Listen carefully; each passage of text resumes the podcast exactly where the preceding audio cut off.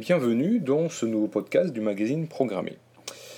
En préambule, nous vous annonçons que le numéro d'été de Programmé, le numéro 231, est disponible en kiosque et sur abonnement en version papier et PDF.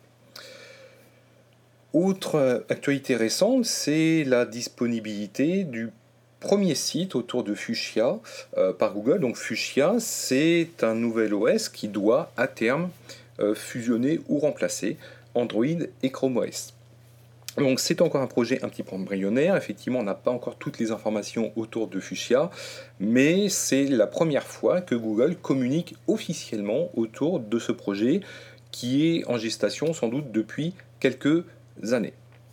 Dans ce podcast, nous accueillons aujourd'hui Anthony Via, qui est JHipster Practice Manager chez Ipon, et il va nous parler de JHipster avec Blueprint euh, et comment on utilise le concept de Blueprint dans cet environnement.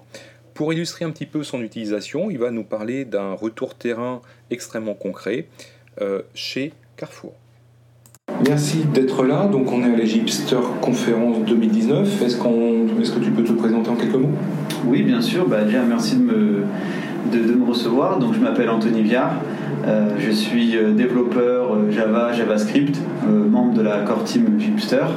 Et donc je développe depuis à peu près 9 ans. je travaille actuellement chez Ypon. D'accord. Donc toi, tu as présenté une session autour d'un retour d'expérience, donc avec Carrefour, si ma mémoire est bonne. Est-ce que tu peux présenter un petit peu le contexte? Bien sûr, alors en effet, donc on, a, présenté notre retour d'expérience. Alors déjà, ça s'inscrivait aussi dans une, dans une démarche particulière, puisque l'année dernière, à la Gipster Conf, euh, il n'y avait pas du tout de, retour d'expérience client. Je pense que c'était quelque chose qui manquait un petit peu. Aujourd'hui, on a essayé de, combler ça en essayant de montrer à la communauté bah, comment, euh, chez Carrefour en particulier, on, peut utiliser Gipster et comment on l'a implémenté. Euh, Shifter chez Carrefour, c'est euh, utilisé depuis euh, plus de deux ans. Et après avoir été éprouvé et validé, l'idée c'était de pouvoir, à travers un blueprint qui viendrait donc personnaliser la génération des projets via Gipster, ajouter tous les spécificités Carrefour sur les projets quand les projets sont générés. Alors le blueprint, c'est quelque chose qui est proposé par la communauté Gipster. Ça permet d'étendre euh, les générateurs euh, de Gipster, parce que Gipster, c'est pas un générateur, c'est plein de sous-générateurs pour la partie client, pour la partie serveur, par exemple, pour citer que, les principaux. Et l'idée, c'est de pouvoir intervenir à certaines étapes de la génération et euh, de personnaliser en partie ou totalement un générateur.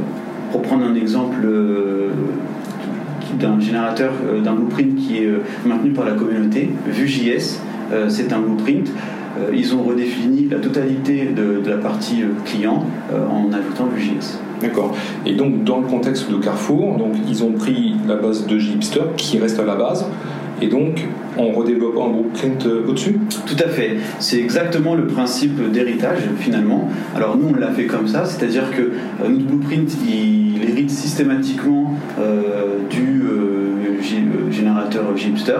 Et par contre, on, va venir ajouter, modifier ou parfois même supprimer quelques fichiers euh, pour euh, correspondre, en tout cas pour que les projets derrière puissent euh, totalement correspondre aux besoins Carrefour. Alors l'idée c'est que finalement on soit assez proche de l'idée de base de Gipster, c'est-à-dire pouvoir fournir une application MVP pour un projet qui démarrerait et que cette application-là, elle soit déjà totalement intégrée à l'ensemble de la chaîne Carrefour. Je pense notamment à tout ce qui est intégration et déploiement continu. Ce qui veut dire qu'aujourd'hui, on est capable de générer avec notre blueprint Carrefour une application qui soit déployable en production chez Carrefour avec l'ensemble des prérequis. D'accord. Euh, et donc en fait, bah, l'intérêt de Gipster plus le blueprint, c'est de constituer une sorte de chaîne de développement entièrement intégrée. C'est ça. En fait, euh, l'intérêt aussi, c'est que le blueprint, ou en tout cas les applications qui vont être générées avec, forment une sorte de lien entre les différents éléments qu'on a dans les stacks dans la stack technique Carrefour. Aujourd'hui, Carrefour déploie ses applications sur du Kubernetes avec des charts Helm. L'autre blueprint fournit euh, les charts Helm qui vont bien, euh, va permettre derrière de générer aussi les Jenkins files pour faire tout ce qui est l'intégration et déploiement continu. Donc finalement, le blueprint, c'est celui qui va faire le lien avec l'ensemble des outils de l'Agile Fabric, donc de, toute la stack technique qui est chez Carrefour. Alors ça a permis à Carrefour déjà d'assurer une certaine qualité au niveau de ses projets et une montée en compétence au niveau de ses équipes. Ça, c'est plutôt côté Gipster. Donc ça, ça a été euh, important et c'était l'élément aussi décisif dans le choix de, de. Et ensuite, euh, le fait de développer le blueprint, finalement, ça facilite son intégration dans le SI Carrefour. Ce qui permet aussi, quelque part, alors l'utilisation du blueprint n'est pas obligatoire, les gens peuvent l'utiliser ou pas l'utiliser. Par contre, c'est vrai qu'en ayant un outil totalement intégré et en facilitant euh, la mise en production et en réduisant le time to market, on est forcément tenté d'aller vers ce genre de produit plutôt qu'un autre. D'accord.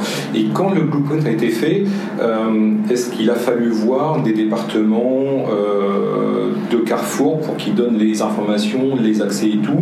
Absolument. Alors en fait, on a commencé à travailler avec euh, ben, déjà en partant d'un modèle, puisque c'était l'idée, c'est qu'on a des applications, en fait, plusieurs applications, mais surtout la, dernière en date qui nous a servi de modèle.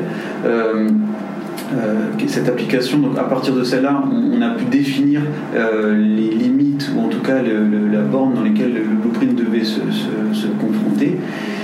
Et donc là, c'est plutôt au niveau des équipes projet. Et ensuite, on a forcément un travail important aussi avec les équipes Ops pour toute la partie euh, donc, intégration et déploiement continu. Parce que, faut l'avouer, on n'a pas forcément toutes les compétences sur ces sujets-là. Et que c'est intéressant finalement d'échanger avec les, les, gens qui ont euh, les connaissances. Et d'ailleurs, j'aimerais même rajouter, l'intérêt du blueprint, c'est justement parce qu'il est fait avec les autres équipes qu'il a euh, une certaine valeur et qui va être utile euh, à, Carrefour. Alors l'idée, c'est qu'en tout cas, tel qu'on a voulu faire chez Carrefour, c'est qu'on ne veut pas se bloquer euh, en termes de, montée de version, par exemple. Donc le blueprint, quoi qu'il arrive, il a une dépendance vers une version de Gipster.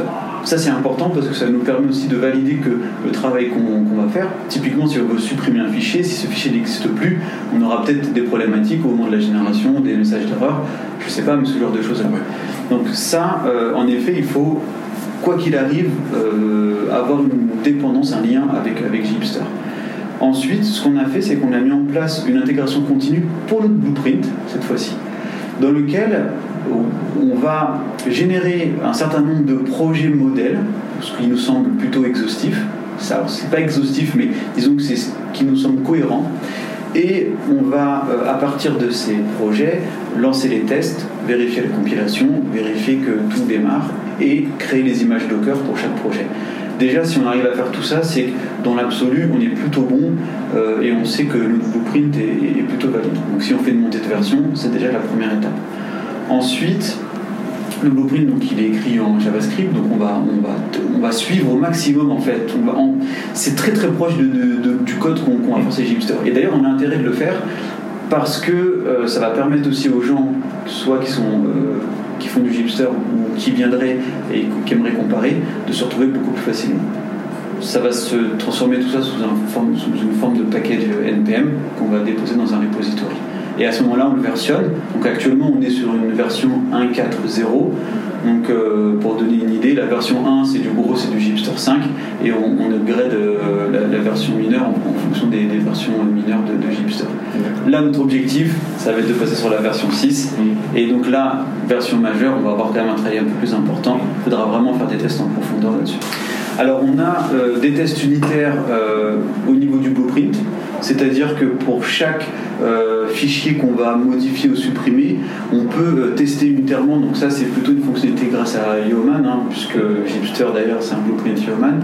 Euh, c'est un, un générateur Yeoman. Et du coup, grâce au test unitaire, on va être capable de pouvoir lui dire ce qu'on attend dans le fichier et ce qu'on n'attend pas. Donc on va utiliser des expressions régulières, on va vérifier la présence de, données, de string dans le fichier. Déjà aussi, ça nous permet de valider euh, bah, que si j'ai modifié un fichier, notamment un fichier de configuration par exemple, euh, je m'attends à avoir telle valeur à la place d'une autre, je, sais que mon, blueprint fonctionne.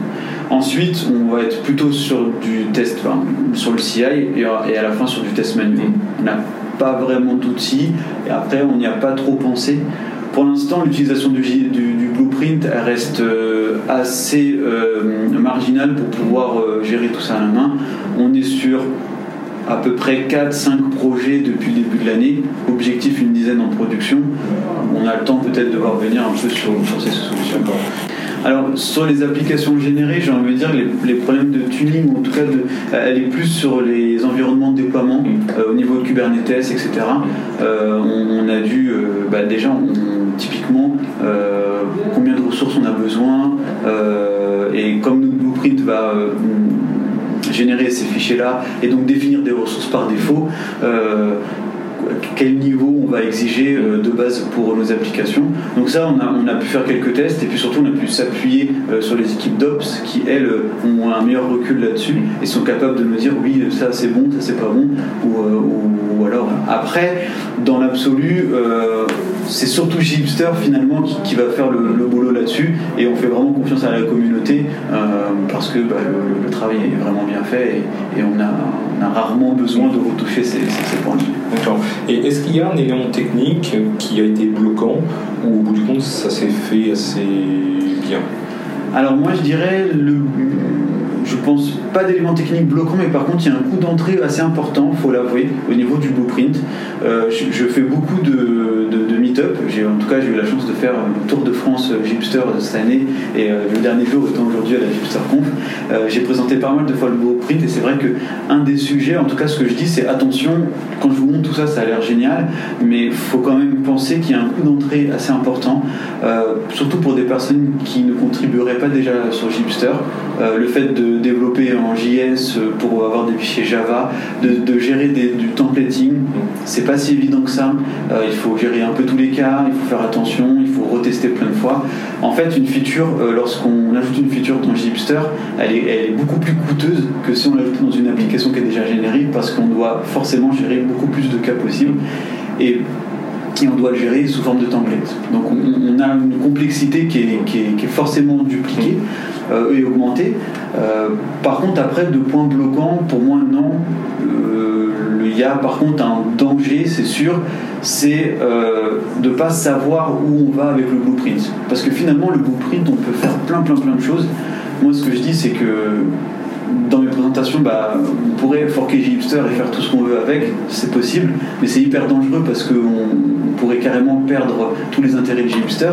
Quelque part, avec le blueprint, ce risque existe aussi.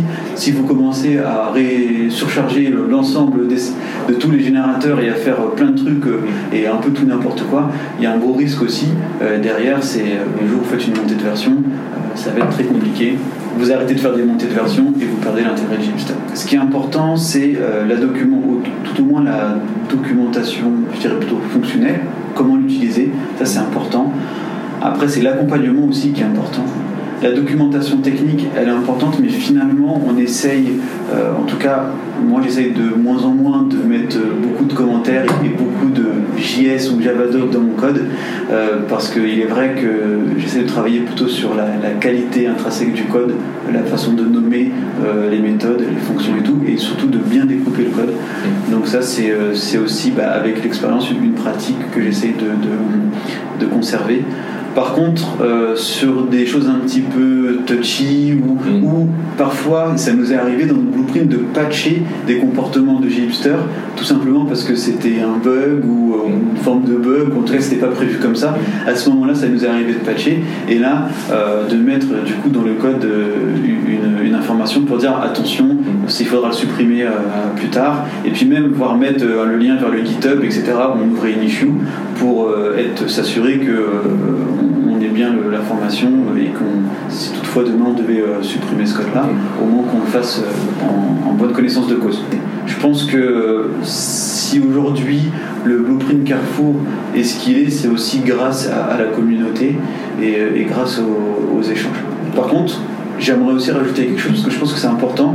On a, on a essayé, en tout cas, que faire se peut, nous aussi, dans notre travail, de notre blueprint, de contribuer euh, à, à Gipster dès qu'on trouvait euh, quelque chose qu'on pouvait améliorer, ou, un bug, ou une anomalie, ou même d'ailleurs euh, quelque chose qui pourrait ouvrir la discussion, on essaie au maximum de, le partager derrière avec la communauté. Donc on a fait, enfin ce que, ce que je disais ce matin, on est en 7 mois une vingtaine de pull requests qui ont été, qui ont été émergés et je crois à 8 issues. Donc on, a de donner en, retour. Merci à toi. Ben, merci.